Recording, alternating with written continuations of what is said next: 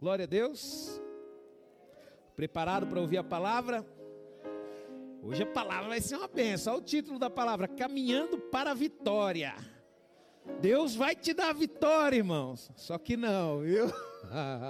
Vai ficando animado, não, porque o título é Caminhando para a Vitória. Mas o que nós vamos falar aqui, queridos, é sobre o sobre a caminhada. Deus vai te dar a vitória? Vai. Se você está caminhando na vitória, a vitória é certa, queridos, porque nós estamos com Deus. O problema nosso é que nós queremos a vitória, mas não queremos caminhar, né? O pastor Orides falando, né, falava, sempre brincava com a gente, né? Que o irmão está lá numa rede balançando, e eu quero trabalhar para o meu Senhor. pastor Orides, um barato. Não, queridos, você quer a vitória? Quero, mas tem uma caminhada. E aí entra o problema. E aí é o que nós vamos ver nesta manhã, queridos. Nós vamos falar sobre a caminhada para a vitória. Abra sua Bíblia no livro de Daniel. Nós vamos usar aqui ter como base a vida de Daniel, queridos. Daniel ele foi um homem vitorioso. Muitos oram e falam: "Senhor", muitos, né, acha que Daniel, só porque fez o jejum, Deus deu vitória para ele. E aí muitas pessoas fazem o jejum do Daniel, né, querido? O jejum foi do Daniel, né?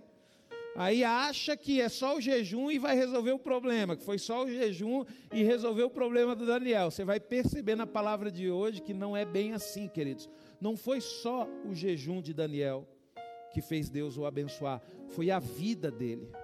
A forma que ele andava, a forma que ele caminhava. E é isso que nós temos que entender, queridos. Eu gostaria muito né, de nos meus 15, 16 anos ter a oportunidade de ouvir uma palavra dessa, e não tive. Mas você que é novo, você que tem entendimento das coisas, você que é jovem, presta atenção nessa palavra e você vai ver o que Deus vai fazer na sua vida. Amém? A palavra de Deus em Daniel capítulo 6, versículo 3. Daniel capítulo 6, versículo 3. Eu acho que é isso. Deixa eu ver se eu acho aqui.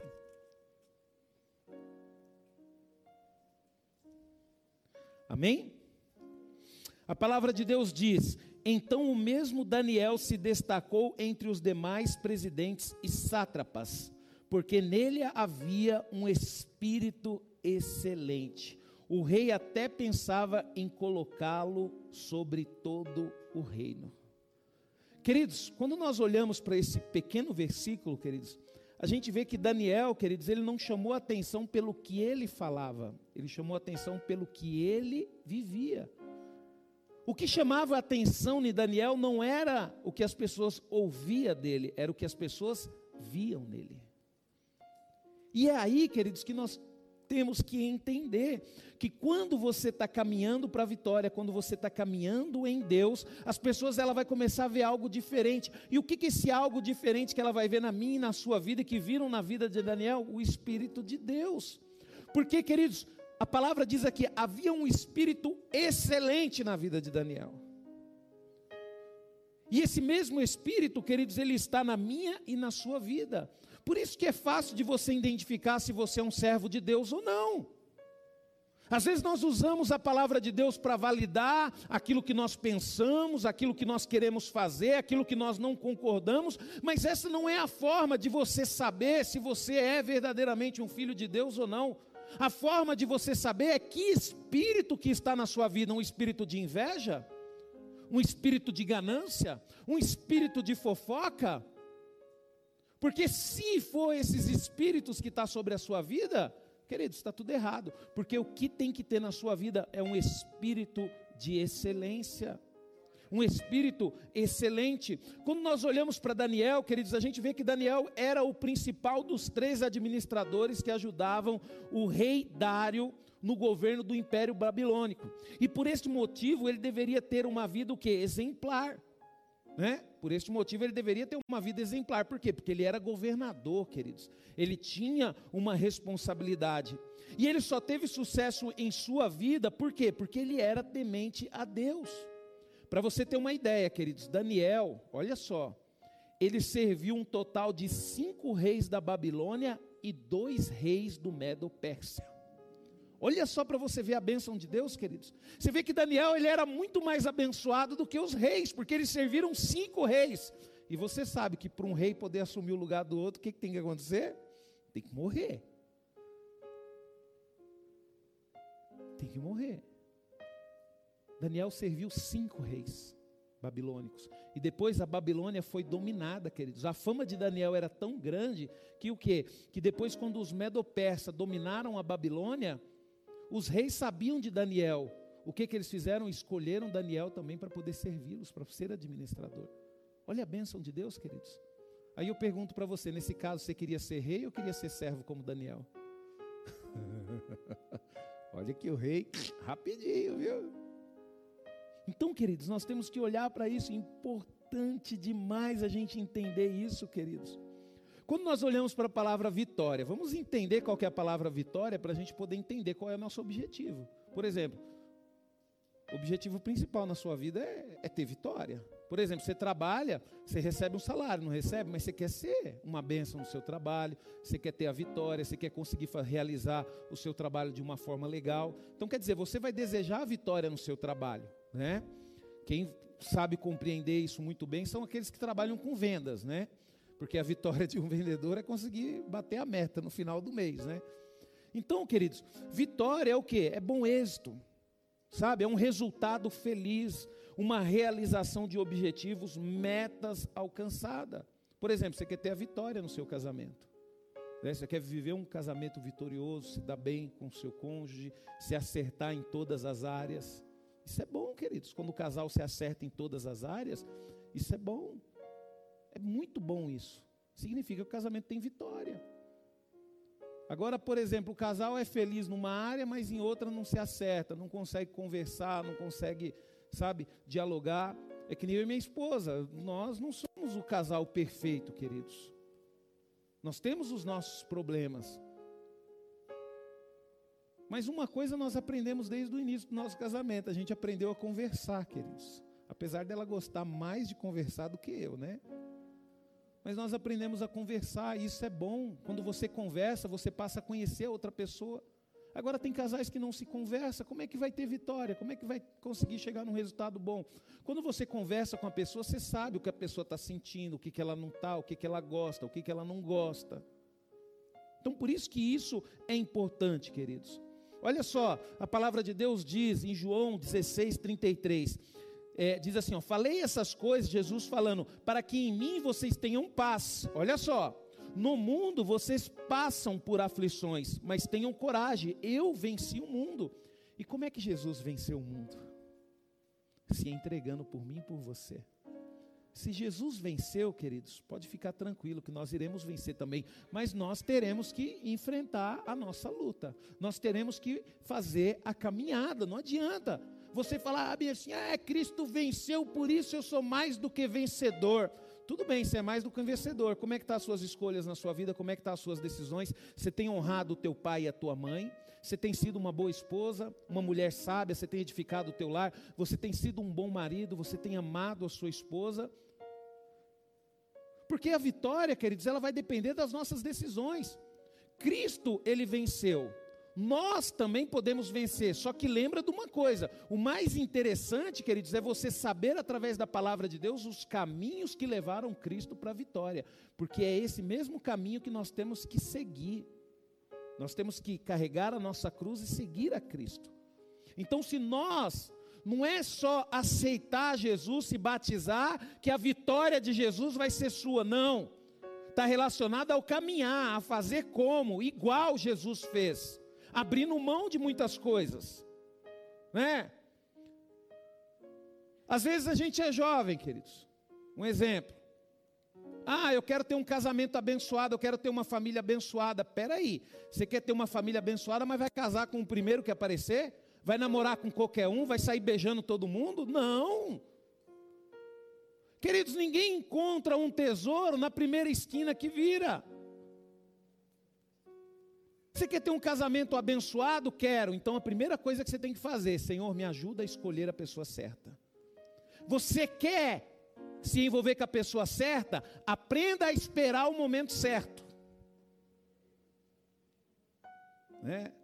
Minha esposa falou um negócio ali que eu fico até preocupado e eu falei para ela assim: eu não, não posso falar isso. Mas é um negócio sério, queridos. No curso de noivos, eu e minha esposa, a gente sempre tinha um momento lá que a gente falava sobre os laços de alma, né? Quando uma pessoa se relaciona com a outra, ela fica ligada, a alma fica ligada àquela pessoa. E a gente até usava um exemplo, a gente colava dois papéis, um amarelo e um azul, né, Débora? E na hora que a gente rasgava, nenhum dos papéis saíam inteiro. Porque isso é relacionamento. Aí minha esposa ela descobriu uma coisa, minha esposa gosta muito de estudar, e ela descobriu o seguinte: que quando você faz um relacionamento sexual, quando você tem um relacionamento sexual com, a, com, com, com o homem, principalmente a mulher, a mulher ela recebe mais DNA do homem. Ela vai recebendo DNA do corpo humano, do homem. Então quer dizer, durante a vida toda da mulher, ela vai ter parte daquele homem que ela se relacionou junto com ela. E aí, queridos, a minha esposa descobriu um negócio lá que eu achei uma coisa maluca tem até a tendência, queridos, de uma mulher ela se relacionar com um homem, ter relacionamento sexual com um homem e ela casar com outro, mas corre o risco do filho daquele outro, é filho do outro, nascer parecido com um dos homens que ela se relacionou. Por isso que nós temos que tomar cuidado com o que nós fazemos nas nossas vidas. E isso, queridos, confirma o que? O que a palavra de Deus diz. Olha só para você ver que interessante, queridos, que como que, é, como que é as coisas, como que o ser humano é. Então por isso que às vezes o pastor está cansado de falar, meu, se guarda, pô, faz uma coisa maravilhosa, toma isso. Por quê, queridos? Imagina. Imagina você está lá, casado, daqui a pouco vê a foto do meu ex-namorado aí, olha, pois. Queridos, é uma coisa que a gente tem que se preparar. Sabe? A gente tem que tomar cuidado com isso. Por isso que eu estou falando para você. Se você quer ser uma bênção, se prepara. A bênção não está em qualquer lugar, não, queridos. É difícil. Eu lembro que quando, quando eu decidi, quando eu vim para Jesus, queridos, eu vim do mundo. A minha primeira decisão que eu tive na presença de Deus foi abandonar, queridos, a vida mundana que eu tinha, os meus relacionamentos.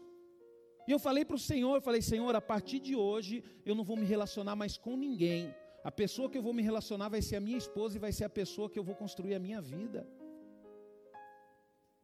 Sabe, queridos, e fiquei firme naquilo, naquela decisão minha. Fiquei firme naquela decisão. Então, servir a Deus, queridos, é você saber o que você quer, saber o que você é tomar as decisões certas, as decisões exatas, as decisões corretas, porque tudo aquilo que você está plantando hoje, você vai colher amanhã. Você quer colher coisas boas amanhã? Comece a plantar coisas boas hoje. É lógico, queridos, que diante de uma situação dessa também, a gente tem que entender que a misericórdia de Deus, ela vem sobre as nossas vidas e nos purifica, que nem o Fabrício falou aqui, queridos. Eu não estou falando para você que você ah, é uma pessoa perfeita, que você tem que casar com uma pessoa perfeita. Não, queridos. Você vai escolher a pessoa que você quiser para casar. Mas o que nós vamos encontrar nessa situação, queridos, são pessoas o quê? Como nós, que estão em processo de limpeza, que estão em processo de santificação. Santificação não é ser puro. Santificação, queridos, é uma pessoa que está no processo de se limpar. E é lógico, a misericórdia de Deus é tão maravilhosa, você não precisa ficar preocupado que vai ser a sua cara. Mas olha só para você ver, queridos, como que nós temos que nos preocupar com os mínimos detalhes. Por isso que eu falo para você, jovem, o momento de você construir uma família não é o momento que você casa. É a partir do momento que você tem esse entendimento. Então, o momento de você construir uma família é o momento que você nasce, é a partir do momento que seu pai começa a te instruir, que seu pai começa a te ensinar. É nesse momento que você vai definir que família que você vai ter. Só que o problema é que a maioria das pessoas acha que o momento de formar uma boa família é depois do casamento. Depois do casamento já é tarde demais. Você acha que você está começando uma família depois do casamento? Dependendo do quem você casar, você está começando um problema e um problema terrível. E ainda corre o risco de você ter filhos ainda que vai guardar esses problemas terríveis durante gerações. Então por isso que eu amo servir a Deus e amo a palavra de Deus, porque a palavra de Deus ela nos instrui, queridos. Nos instrui. Pastor, mas eu estou na igreja e só tomo decisão errada, porque você quer. Porque a palavra de Deus não instrui você a fazer isso que você está fazendo. Então, quando nós olhamos para a vida de Daniel, a gente vê uma vida vitoriosa, mas uma vida de renúncia, queridos. E uma vida de, vitor uma vida de vitória em Cristo é uma vida de renúncia. Olha só o que a palavra de Deus diz em Apocalipse 3, 21. Ao vencedor, quer dizer, Jesus venceu, não venceu? Aí tem pessoal que fala, Jesus venceu, a vitória é minha. Não. Se fosse assim, ele falava só assim: aqueles que me aceitarem, aqueles que se batizarem. Não.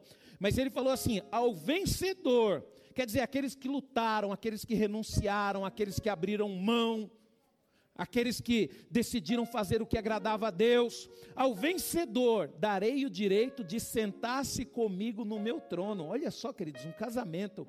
Assim como também eu venci e me sentei com o meu pai no seu trono. E a mesma coisa o marido, queridos, quando compra um carro novo o prazer dele vai ser o quê? Vai ter a esposa do lado dele, sentada junto com ele, e os dois juntos ali, desfrutando aquela vitória que eles conquistaram. É a mesma coisa Deus, queridos, ao vencedor.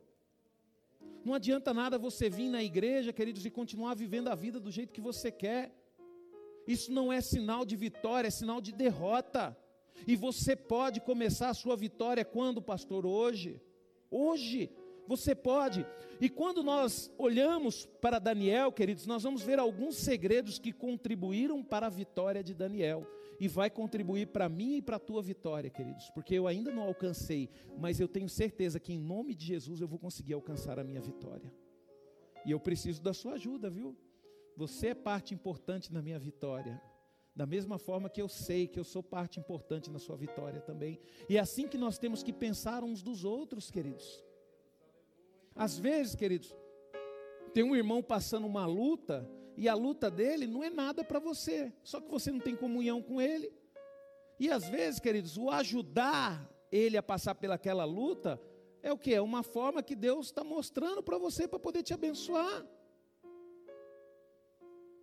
Então nós, por isso que nós temos que ter comunhão, nós vamos ajudar uns aos outros o que? Ter vitória. Por isso que eu falo que eu quero ver você bem, eu quero ver esses jovens bem. Eu olho para essas crianças, querido, você não sabe, eu oro para Deus, eu falo, Senhor, transforma essas crianças em delegados, em juízes, em, em vereadores. Às vezes eu fico preocupado, né? mas a gente precisa de político honesto lá também, em vereadores, em prefeitos e até presidente.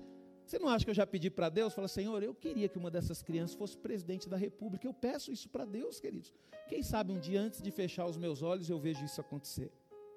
Quem sabe? E se você que é pai de uma dessas crianças, fala, eu recebo essa bênção em nome de Jesus.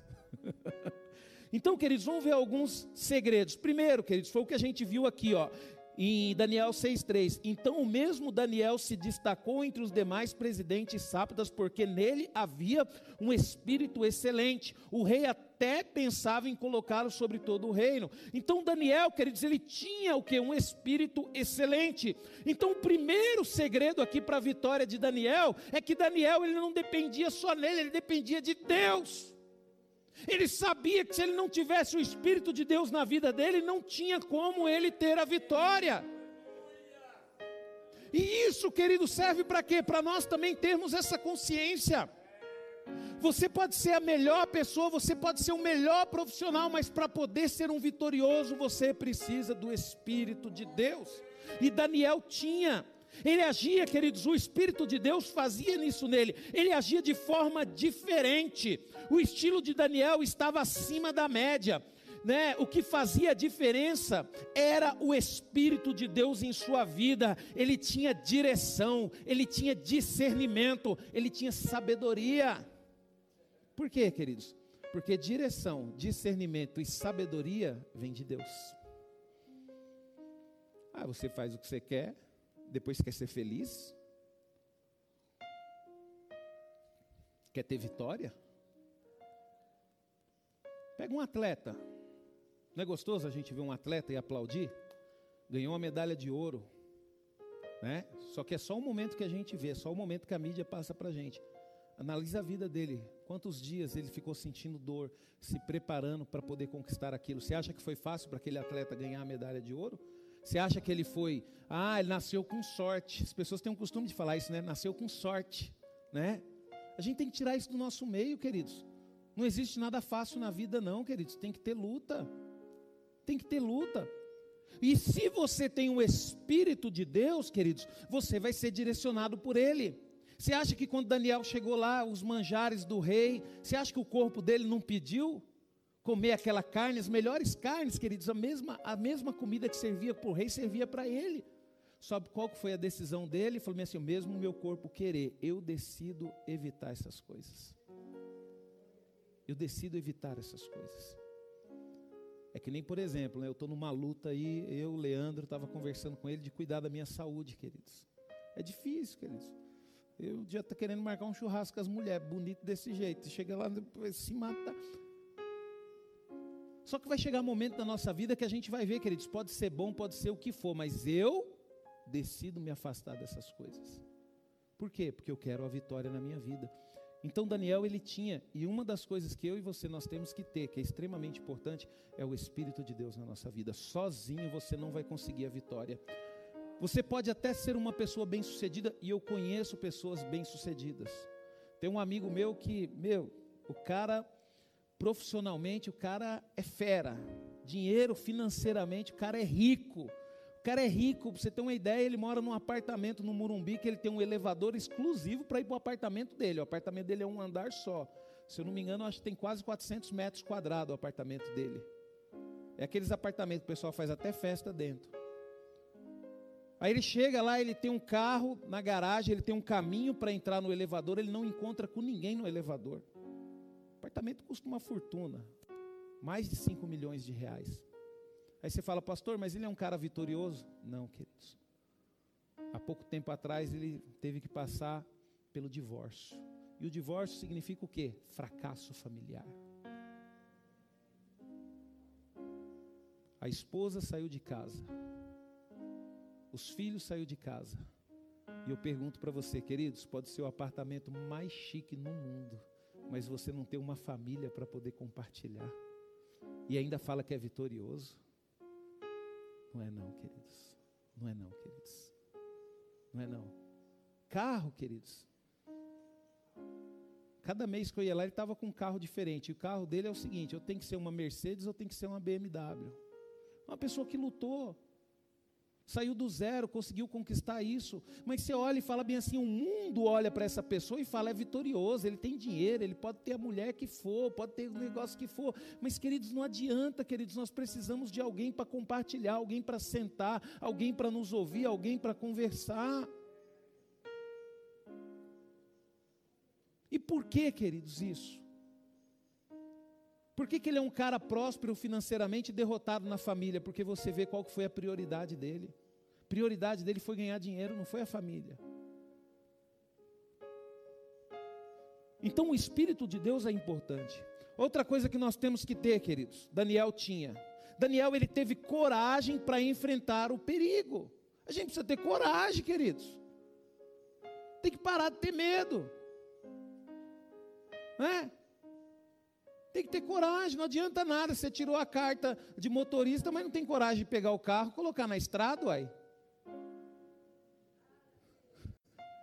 Tem que ter coragem, queridos.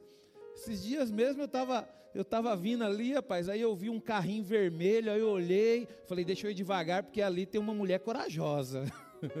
e ela ali, uma senhorinha, queridos, e na luta, estava até suando e dando seta, colocando a mão para fora. E eu falei, rapaz, essa aí é corajosa, hein? Ela estava enfrentando o medo dela, eu percebi isso, então eu parei, deixei ela passar, aquela coisa toda. Então a gente tem que ter coragem. E o que, que é coragem, queridos? Coragem é resistir, sabe? Coragem não é você não ter medo, coragem é você resistir, sabe? E dominar o medo. A coragem, ela te faz dominar o medo, mas não é a ausência do medo.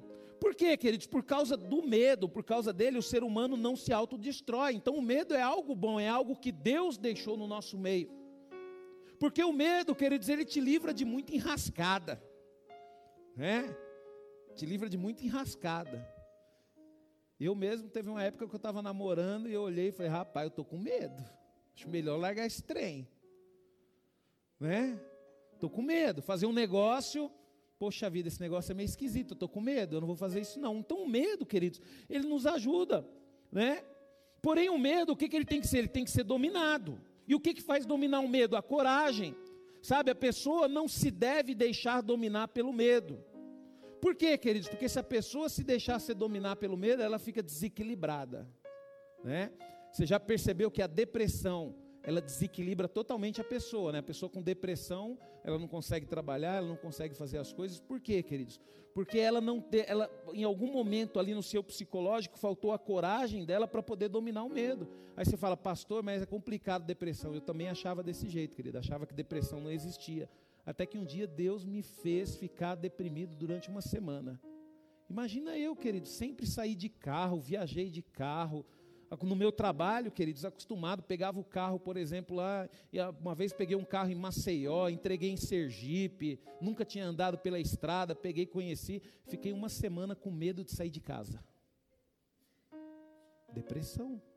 O medo me fez o quê? Uma pessoa desequilibrada, eu não consegui dominar o meu medo. Aí fiquei em casa, queridos, uma semana, comecei a assistir Cidade Alerta.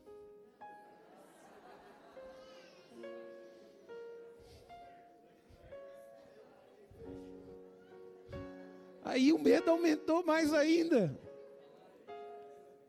Então, queridos, por isso que nós temos que ter coragem. A coragem, ela nos faz uma pessoa equilibrada. Outra coisa, queridos, outro segredo, ele continuou fiel a Deus mesmo em situação de perigo. E qual que é o maior problema das pessoas? As pessoas, a maioria delas, na primeira dificuldade, no primeiro problema, abandona a Deus, na primeira decepção, abandona a Deus. Eu já conheci pessoas, queridos, pessoas, na minha idade, que por causa de uma, sabe, por causa de um, como é que se diz, uma decepção que teve na época que namorava, nunca mais conseguiu ter um relacionamento. E ainda se afastou de Deus ainda. Aí eu fico perguntando, né, o que, que Deus tem a ver com o seu relacionamento? Quem conquistou foi você, quem chavecou foi você, quem beija é você. Quem tem que aprender a fazer as coisas direito é você. Deus não tem nada a ver com isso. Sabe, queridos? A gente tem que entender isso, queridos. Vai vir situações difíceis? Vai, e é só por causa disso que nós vamos desistir de Deus. E aquilo que eu falei para vocês, e se Deus está preparando coisa melhor para você? Eu creio, queridos, que Deus tem coisas melhores para nós. Eu creio que Deus tem coisas melhores. Então nós temos que aprender, queridos, a continuar firme. Se está sendo humilhado, tô. Baixa a cabeça e continua sendo humilhado. Fique firme, não abandona Deus, não. Ora pela pessoa que está te humilhando. Procure agradar a pessoa que está te humilhando, pastor, mas eu não consigo fazer isso. Por isso que você não consegue, porque você não tem um espírito excelente. Porque se você tiver um espírito excelente, você consegue fazer isso sim. Porque essa é a vontade de Deus. Porque para aqueles que têm um espírito excelente, queridos, a palavra de Deus diz que os humilhados serão exaltados. Foi o que aconteceu com Daniel. Daniel foi humilhado, queridos. Daniel armaram com ele a ponto de colocar ele, um o rei fazer um decreto e ele ir para a cova dos leões. A humilhação que aquele homem serviu, aquele homem enfrentou, Jesus, queridos, mais humilhado do que Jesus. Você olha Jesus na cruz, você vê ainda que o pessoal aqui capricha, né? Coloca uma roupa e tal, mas Jesus ele foi exposto à vergonha dele, queridos. Ele foi humilhado, humilhação maior do que a de Jesus ser pendurado numa cruz, queridos, ser morto como um bandido, como um ladrão.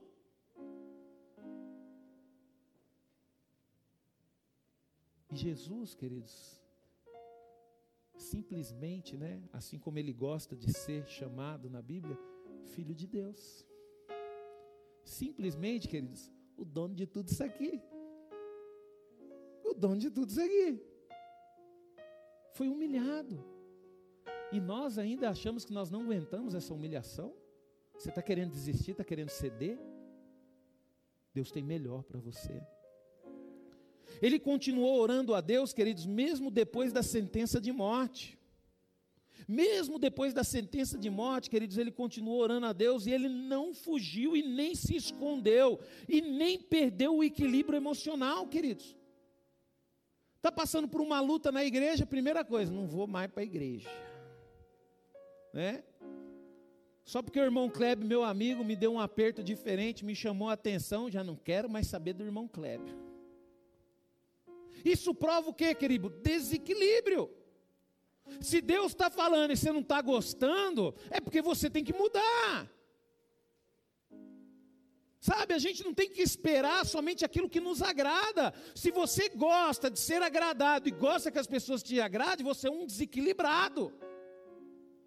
Você não anda com pessoas que te amam. Porque quando nós andamos com pessoas que nos amam, nós vamos ter problema, nós vamos ter conflito. É que nem casamento, queridos. Por que casamento tem problema, tem conflito? Porque os dois se amam. Porque um quer cuidar do outro. Se você não quer ser criticado, então ande com pessoas. Você quer andar com pessoas que te bajulam, com bajuladores? Então ande com pessoas que andam com você porque você tem dinheiro, porque você tem isso, porque você tem aquilo. Mas se você quer andar com pessoas que verdadeiramente te amam, estejam preparados a ouvir o que você não quer. Porque só pessoas que amam, queridos, têm coragem de falar aquilo que você não quer ouvir. A igreja, queridos, que tem um pastor que te ama, vai pregar aquilo que você não quer ouvir. Qual que é o título da ministração mesmo? Caminhando para a vitória.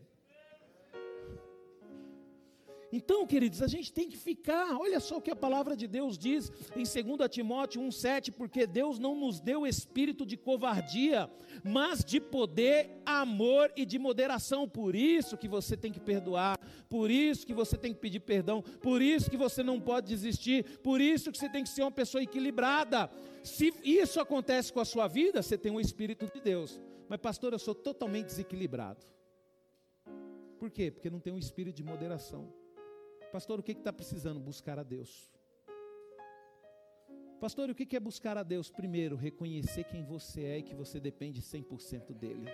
Buscar a Deus, queridos, não está ligado ao fato de vir à igreja, não está ligado ao fato de você orar. Buscar a Deus está ligado ao fato de você reconhecer quem você é. Mas não é reconhecer as coisas boas que você é, é reconhecer as coisas ruins que você faz, é reconhecer as suas escolhas ruins, entender que Deus não tem nada a ver com a sua vida, está desse jeito. É chegar diante do Senhor e falar: Senhor, até aqui eu achava que tinha razão, mas minha vida está um lixo. Senhor, a culpa é minha, Senhor. A culpa é das minhas escolhas. O Senhor me perdoa. O Senhor me dá mais uma chance. Reconheça, queridos, isso, queridos. Isso mostra o quanto estamos dispostos a buscar a Deus. Agora você não reconhece quem você é. Você acha que você é o bom, você acha que você é o dono da razão, você acha que você é aquele único que está correto. Como é que você vai buscar a Deus? Como é que Deus vai trabalhar na sua vida? Como é que Deus vai moldar a sua vida? É que nem eu estava conversando com o Emerson, né? Às vezes a gente quer tudo pronto, que nem a gente olhou aqui as mulheres, fizeram aquele churrasco, a gente viu só a parte boa, né? A carne sendo cortada e tal. Só que eu pergunto para elas, como é que Deus trabalha? Olha só como é que Deus trabalha. A gente viu arroz, a gente viu feijão, a gente viu carne, a gente viu salada. Mas chegou tudo daquele jeito? Não, queridos. Chegou lá o arroz cru, o feijão cru, o sal dentro de um saquinho, a carne lá, não sei nem se cortada estava, mas a carne chegou lá embalada. E o que, que aconteceu, queridos? As mulheres usaram tudo aquilo que elas tinham e transformaram nesse churrasco, nessa comida maravilhosa.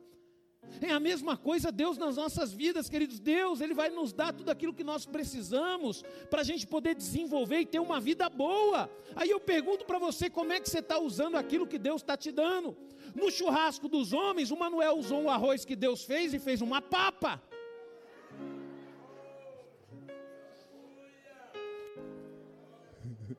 As mulheres não, fizeram um arroz soltinho. Vocês dão risada, mas o negócio é sério, viu? É só para vocês guardarem aí. Então, queridos, a gente tem que entender o que Deus nos deu, ó, porque Deus nos deu espírito, ó, não nos deu espírito de covardia, mas de poder, de amor e de moderação. O desistir, queridos, não está relacionado a Deus. O esperar, sim. O esperar, sim. Eu falar, ah, vou esperar um pouco, porque eu acho que esse não é o momento. Mas eu não vou desistir. Eu não vou desistir. Não desista. Não desista. Às vezes você tem que esperar, às vezes você tem que analisar direito, saber como é que você vai lutar, mas não desista. Procure lutar da maneira da maneira correta. Daniel 6:23 diz: Então o rei, com muita alegria, mandou que tirassem Daniel da cova. Assim Daniel foi tirado da cova, e não se achou nele ferimento algum, porque havia confiado em seu Deus. Por que que os leões nem chegaram perto de Daniel? Foi porque ele decidiu lá fazer alguma coisa para poder sair das covas dos leões? Não, queridos. Eu vou até para a cova dos leões, mas eu vou decidir confiar em Deus. E o fato dele confiar em Deus, queridos, fez com que ele saísse inteiro da cova dos leões. Né?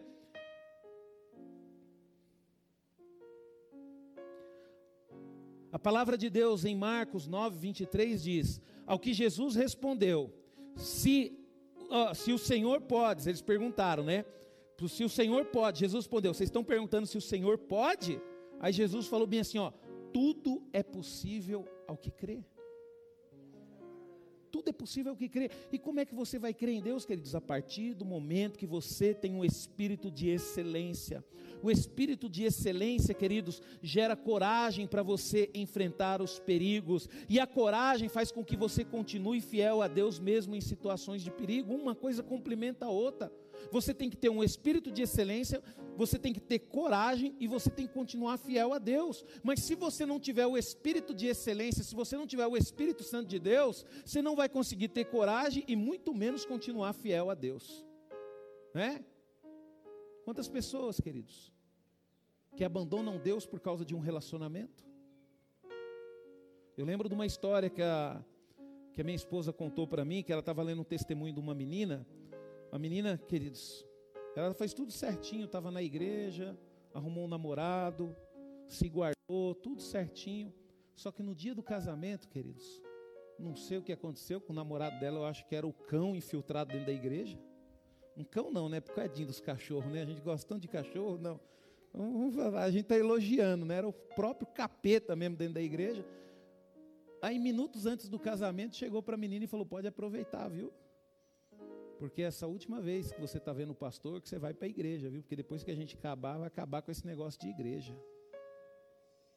Aí na hora que o pastor perguntou para ele se era da vontade dele, ele, sim. Aí chegou e perguntou para ela se era da vontade, ela falou, não, de jeito nenhum. Não quero casar com esse cara, pastor, porque ele vai me tirar da presença de Deus. E a presença do meu Deus é muito mais importante do que qualquer pessoa na minha vida. Aquele casamento acabou lá, queridos. Logo em seguida, Deus preparou um irmão Walter para ela, um princeso. Deus preparou um princeso para ela, queridos.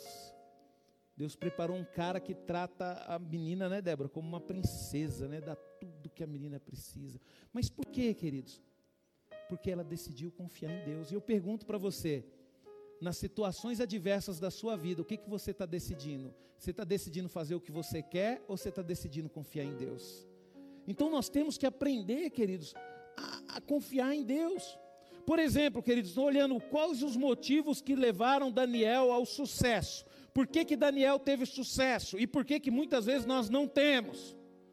Primeiro motivo que levou Daniel, Daniel ao sucesso, uma vida íntegra. As pessoas poderiam até querer acusar, mas não conseguiam acusar Daniel porque ele era íntegro. As pessoas podem até querer falar mal de você, mas elas não conseguem, só. Não consegue. Daniel, queridos, foi um dos homens mais íntegros na Bíblia.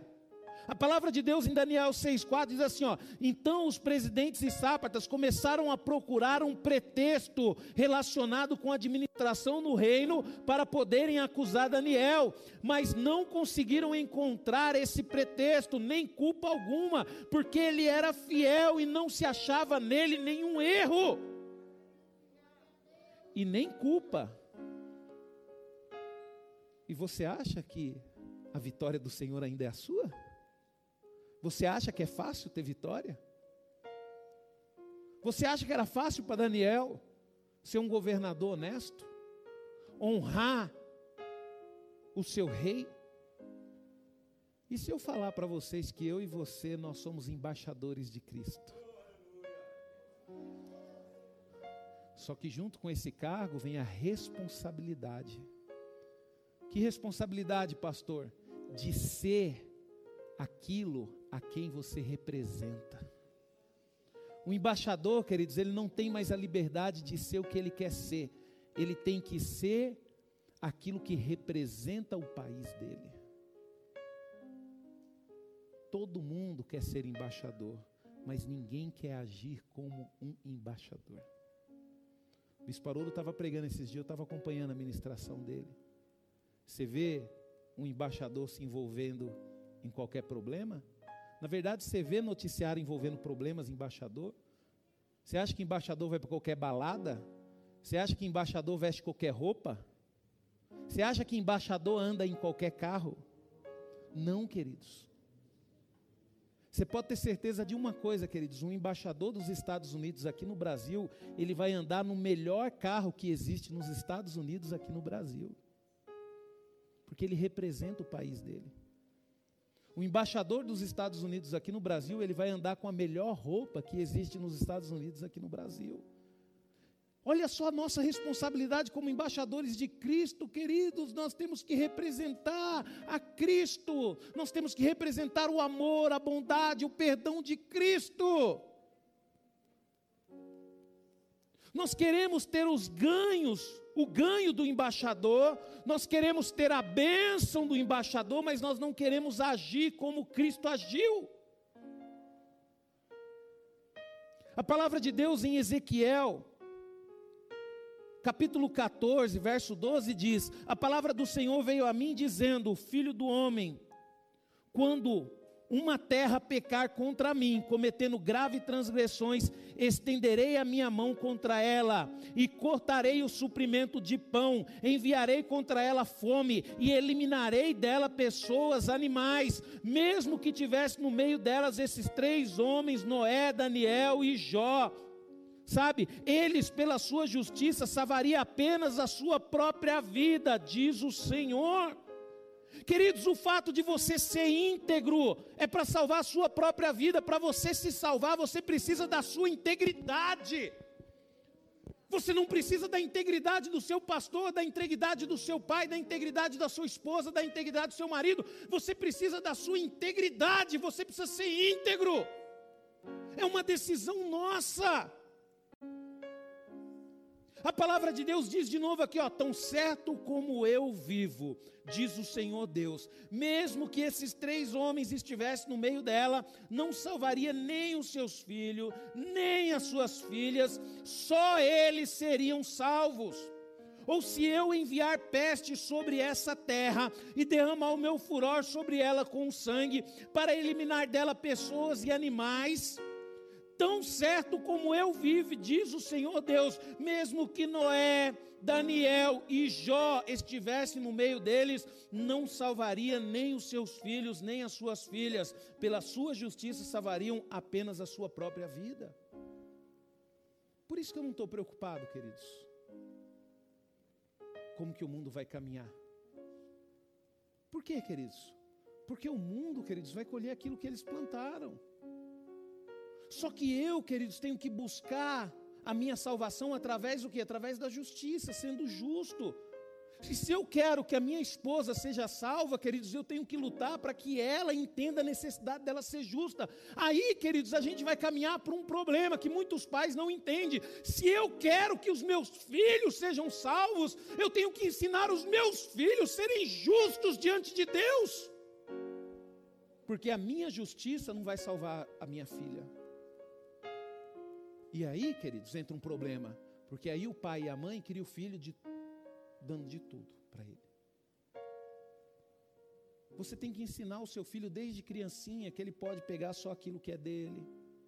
Você pode, você tem que criar o seu filho desde criancinha que ele tem que aprender a perdoar, que ele tem que agir com integridade. Por quê, queridos? Porque é a decisão dele que vai salvar. E a palavra de Deus, ela mostra muito, queridos, relacionado a isso. E como uma pessoa íntegra, queridos, Daniel, ele falava a verdade, porque uma pessoa íntegra fala a verdade. Olha só o que a palavra de Deus diz: o que é limpo de mãos e puro de corações, que não entrega a sua alma à falsidade, nem faz juramentos com intenções de enganar. A pessoa, quando ela é íntegra, queridos, quando ela é verdadeira, ela anda dessa forma. Em Mateus 5,37 diz que a palavra de vocês sejam sim, sim, não, não. O que passar disso é do maligno. Nós não temos que gerar uma situação para que as pessoas concordem com o nosso erro, queridos. Ou está errado ou está certo. Você, tudo aquilo que você faz, você tem que se analisar diante de Deus. E eu vou falar um negócio para você, queridos. Na maioria das vezes que a gente tenta convencer as pessoas daquilo que nós queremos, isso já diz que nós estamos errados. Porque a verdade, o que é certo, queridos, você nunca vai querer convencer ninguém a fazer aquilo. As coisas vão acontecer naturalmente. Daniel, queridos, ele honrava o seu nome. Isso é o mínimo que um ser humano tem que fazer: honrar o teu nome. Eu lembro que quando eu era adolescente, meu pai falava bem assim: ó, eu não devo nada para ninguém, viu? Você nunca viu ninguém cobrando o pai, ninguém cobrando a mãe aqui. E outra coisa, esse nome que você tem foi eu que te dei. Trutata de honrar esse nome.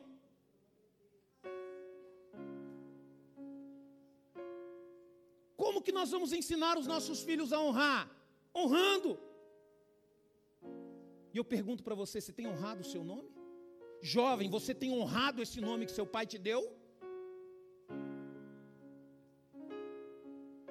Você tem que saber quem você é. Vai sair com qualquer um agora? Vai ficar uma, uma noite só? Vai beijar qualquer um? Vai para qualquer balada, vai andar como todo mundo anda? Eu não ando como todo mundo anda, porque eu tenho um nome. Ah, mas todo mundo está usando essa roupa. Vai, usa. Usa porque todo mundo está usando. Está errado, queridos.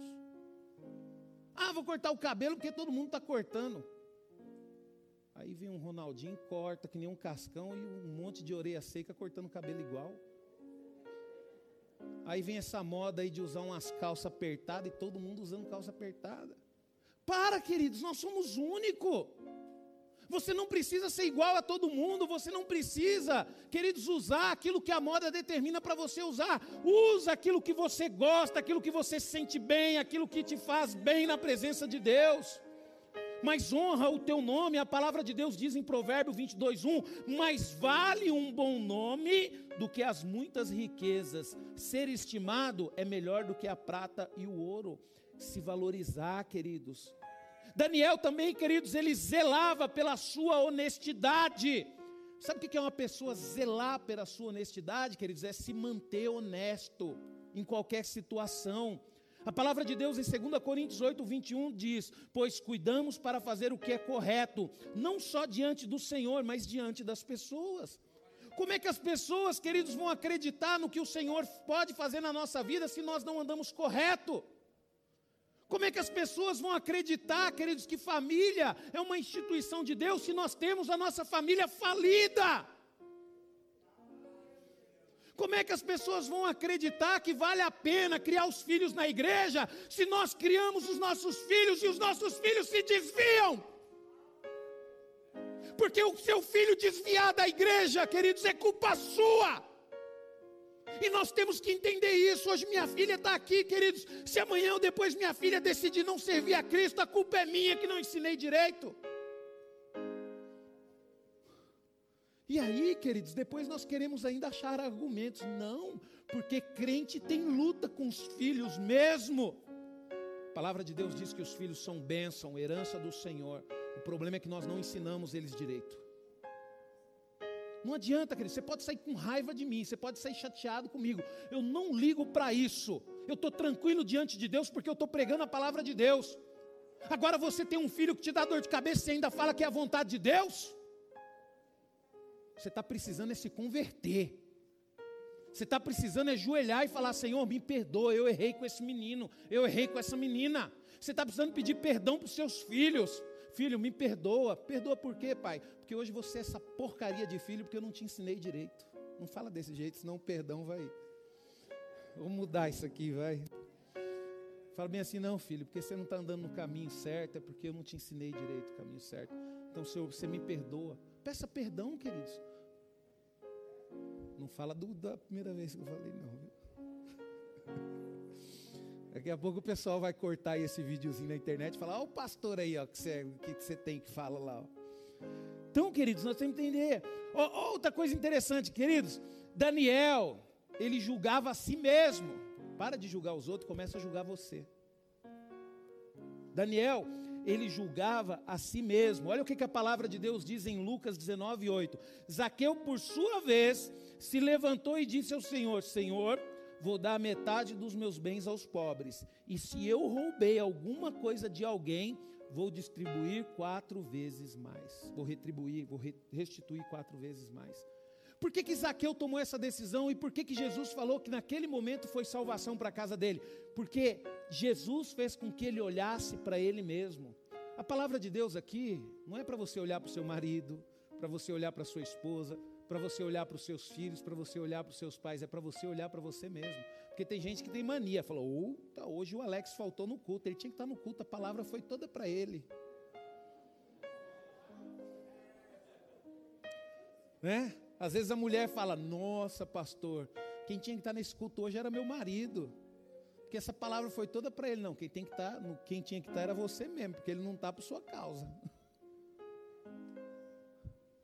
Sabe, queridos, a gente tem que olhar para nós mesmos, julgar a nós mesmos, parar de falar bem assim, poxa, ah, eu sou assim por causa do meu pai, por causa da minha mãe, por causa disso, por causa daquilo. Peraí, queridos, não.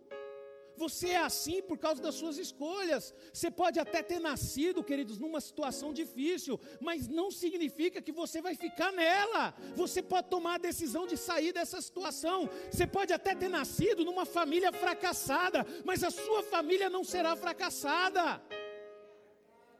Você pode até nascido, queridos, e ter tido lá atrás uma vida miserável, mas você pode tomar a decisão de não continuar tendo essa vida. Pastor, mas nada dá certo na minha vida porque você quer fazer tudo do seu jeito. Você não busca um espírito excelente. Você não busca um espírito excelente. Então nós precisamos, queridos, aprender isso. Outra coisa, queridos, ele era fiel àquilo que se submetia.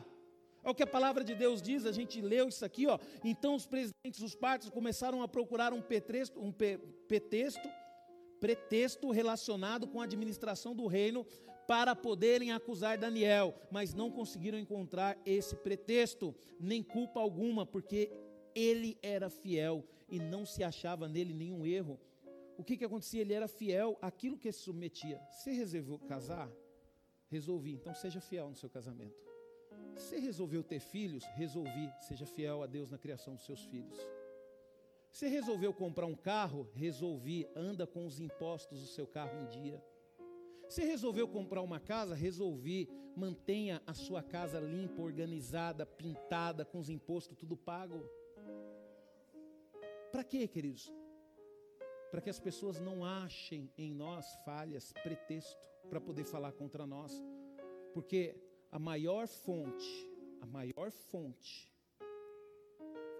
de argumentos mentirosos contra a igreja são aqueles que vivem dentro da igreja. Os seus vizinhos querem ir para a igreja que você vem? A sua família quer vir para a igreja que você vem? Ah, pastor, mas qual que é o problema? O problema não é o pastor que está pregando, não. O problema é a vida que você está mostrando para eles. É tão bom quando a pessoa fala bem assim: Poxa, eu quero servir esse Deus que você serve, porque eu vejo diferença na sua vida.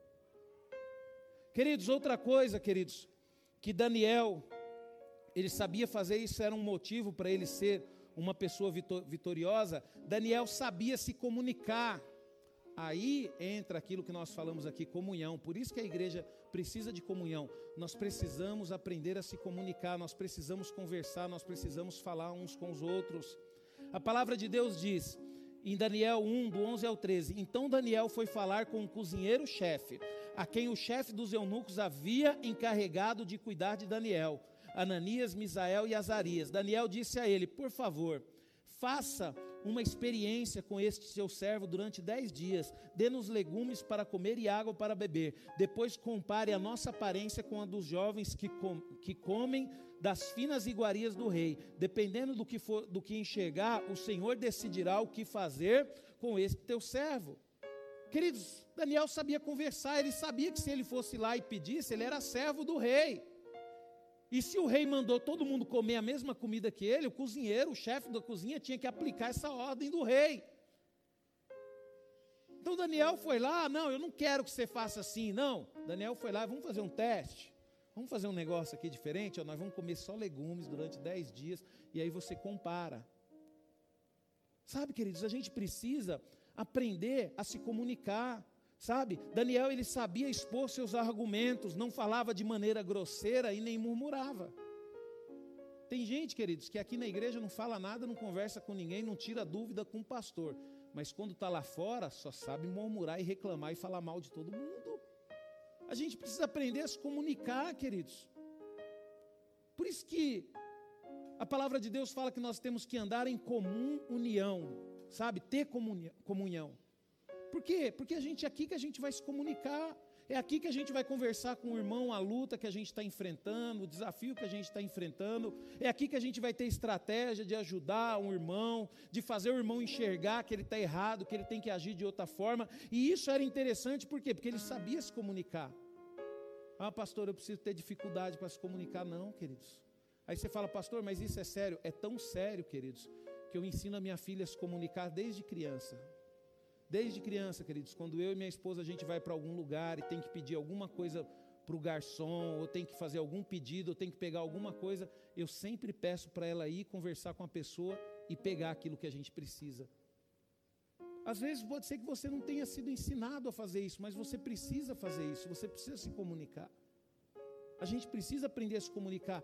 Queridos, eu tive dificuldade. Eu, quando eu me converti com 20 anos de idade, vai, cinco anos na igreja, com 25, se a gente tivesse numa roda de pessoas e alguém pedisse para mim orar, queridos, eu ficava vermelho e não orava de jeito nenhum. Só que eu vi essa necessidade, eu falei, Senhor, me ajuda. Aí o Senhor me ajudou, queridos. Aí o Senhor me colocou num trabalho que no primeiro dia de trabalho eu tive que fazer um discurso para 120 pessoas. é dessa forma que a gente desenvolve. Você acha que Deus vai fazer você um vencedor, pegando você pelo colarinho, tirando da batalha e colocando você num paraíso? Sabe como que, que Deus vai fazer você como um vencedor? Queria te dar a força e colocar mais inimigo para poder te arrebentar ali. Porque é ali que você precisa ser forte. É no meio do problema que a gente aprende a sobreviver. Eu estava conversando com o Hermes, com a da avó dele, a dona Flor. Queridos, eu tenho uma admiração pela dona Flor fora do normal. Ela mostrou as fotos da casa que ela mudou quando ela veio para Barueri, queridos. Ninguém queria morar no lugar que ela era um barranco, lama para tudo quanto é lado. Ela alugou um terreno com um barraquinho. Mas ela falou para mim: não, pastor, eu cuidava bem, eu cortava o mato, porque meu marido só queria saber de beber. Mas eu cortava o mato, deixava o canteiro, o terreno limpinho, para as cobras não pegar os meus meninos, e meus meninos brincavam. Queridos, daqui a pouco ela teve a oportunidade de comprar o terreno, comprou o terreno. Aí daqui a pouco construiu a casa dela. Hoje você vai lá, queridos, na casa dela, um dos lugares mais desejados de Barueri. Uma casa linda, maravilhosa. Mas pergunta para ela se foi fácil. Não foi, queridos. Por isso que eu admiro essas pessoas mais velhas, por isso que eu tenho um respeito. Você acha que eu não tenho muito que aprender com uma senhora que nem a dona Flor? Tenho. Tenho, queridos. Por quê? Porque ela começou a cuidar daquele terreno antes mesmo de ser dela. E aí tem pessoas que pegam um carro alugado e não está nem aí, ah, não é meu mesmo. Pega uma casa alugada, ah, não está nem aí, não é meu mesmo. Como é que Deus vai te abençoar? Se você não está nem aí, se você não está nem aí com as coisas do seu próximo que você pode ver, você vai estar tá aí com as coisas de Deus? Aprender a cuidar, queridos, direito daquilo que Deus nos dá. Então a gente precisa disso. Outra coisa, queridos, Daniel era prudente. A palavra de Deus diz: Então Daniel, com cautela e prudência, foi falar com Arioque, chefe da guarda do rei, que tinha saído para matar os sábios da Babilônia. Daniel perguntou a Arioque, encarregado do rei, por que esse decreto do rei é tão urgente? Então Arioque explicou o caso a Daniel. Daniel foi falar com o rei para pedir que lhe desse tempo, e ele revelaria ao rei a interpretação. Daniel era prudente, queridos, ele buscava sempre promover a paz, ele comportava-se dignamente no palácio do rei e ele era bondoso, queridos. A gente vê aqui a palavra de Deus. Por que, que Daniel se destacou? Por causa do espírito de excelência. Ele tinha o espírito de Deus, ele atraía a atenção de Deus. Daniel atraía, queridos, a, intenção, a atenção de Deus. A palavra do Senhor em Daniel 9,3 diz: Voltei o rosto ao Senhor Deus para o buscar com oração e súplica, com jejum, vestido de pano de saco e sentado na, na cinza. É, capítulo 10, 11 diz: E ele me disse, Daniel, homem muito amado, esteja atento à palavra que eu vou lhe dizer, fique em pé, porque fui enviado para falar com você. Enquanto ele falava comigo, eu me pus em pé, tremendo. Por que, que Daniel chamava a atenção de Deus, queridos? Porque ele tinha zelo, porque ele tinha respeito, porque ele era temente a Deus. Pastor Márcio pregou na sexta-feira. O importante de você, quando você teme, queridos, você tem respeito. Você não faz as coisas de qualquer jeito. Sabe? Às vezes, queridos, você tem temor a Deus. Quando você tem temor a Deus, você tem respeito ao que Deus te ama, por que, Ele te fez. Você não se entrega para qualquer pessoa. Você não se relaciona com qualquer pessoa. Porque você é temente a Deus. Você não cria os seus filhos de qualquer jeito. Sabe? Você fica preocupado ali, você fala, além de orar pelo seu filho, você entende que é sua responsabilidade fazer dar uma bênção. Você não casa com qualquer pessoa, porque você, quando é temente a Deus, você sabe que o seu casamento vai ser referência para outras pessoas. Quantas pessoas, queridos, com o casamento destruído, com a vida destruída, porque causou com qualquer um. Causou porque era bonito, casou porque era rico, né? Eu quero ver você falar mesmo. Eu casei, sabe por quê, pastor? Porque eu achava ele tão feinho. Eu tinha tanta dó dele, eu casei com ele. Pastor, eu casei, sabe, pastor? Porque eu achava ele tão pobrezinho e eu queria trabalhar para poder sustentar ele, por isso que eu casei. Sabe, queridos? Quem tem temor a Deus, queridos, sabe o que tem que fazer e faz o que é correto. Sabe qual é a coisa mais difícil para mim, queridos? É reconhecer que eu estou errado e pedir perdão. Eu não tenho dificuldade para perdoar, queridos, mas eu tenho dificuldade de pedir perdão. E só porque eu tenho dificuldade eu vou deixar de fazer isso? Não. E para nós encerrarmos, queridos, nós temos que entender uma coisa. Se quisermos chegar ao sucesso em nossa carreira espiritual, presta atenção nisso ter nossos sonhos concretizados e os problemas resolvidos, precisamos tomar como exemplo a vida de Daniel. Você precisa ler, por isso que o livro de Daniel, queridos, é um dos livros mais bonitos da Bíblia. Porque no livro de Daniel você vê o exemplo da vida dele. O que me chama a atenção no livro de Daniel, queridos, não é as vitórias que Daniel teve, não é a fornalha. Quando olho para a fornalha, queridos, o que me chama atenção naquele texto não é o livramento, é o momento que Deus deu o livramento. Deus deu o livramento para eles na fornalha. Foi na fornalha que Deus deu o livramento. Deus deu o livramento para Daniel na onde? Na cova dos leões. Isso significa que, que, queridos, que nós temos que ter coragem. Nós temos que parar de fugir. Quantas pessoas fogem do ministério? Quantas pessoas fogem, né? Às vezes, se você precisa fazer uma autoanálise da sua vida, ver a sua vida como é que estava um tempo atrás, aí você se dedicou ao ministério, Deus te abençoou e agora você não quer saber mais do ministério, agora você não quer saber mais das coisas de Deus. Mas você não entende que o que você está colhendo hoje é o que você plantou ontem. E o que você está plantando hoje é o que você vai colher amanhã. Então, queridos, precisamos tomar como exemplo a vida de Daniel que foi um servo de espírito excelente, corajoso, ó, um servo de espírito excelente, corajoso, fiel, comunicativo e prudente. Você quer ter a vitória? Você quer caminhar para a vitória?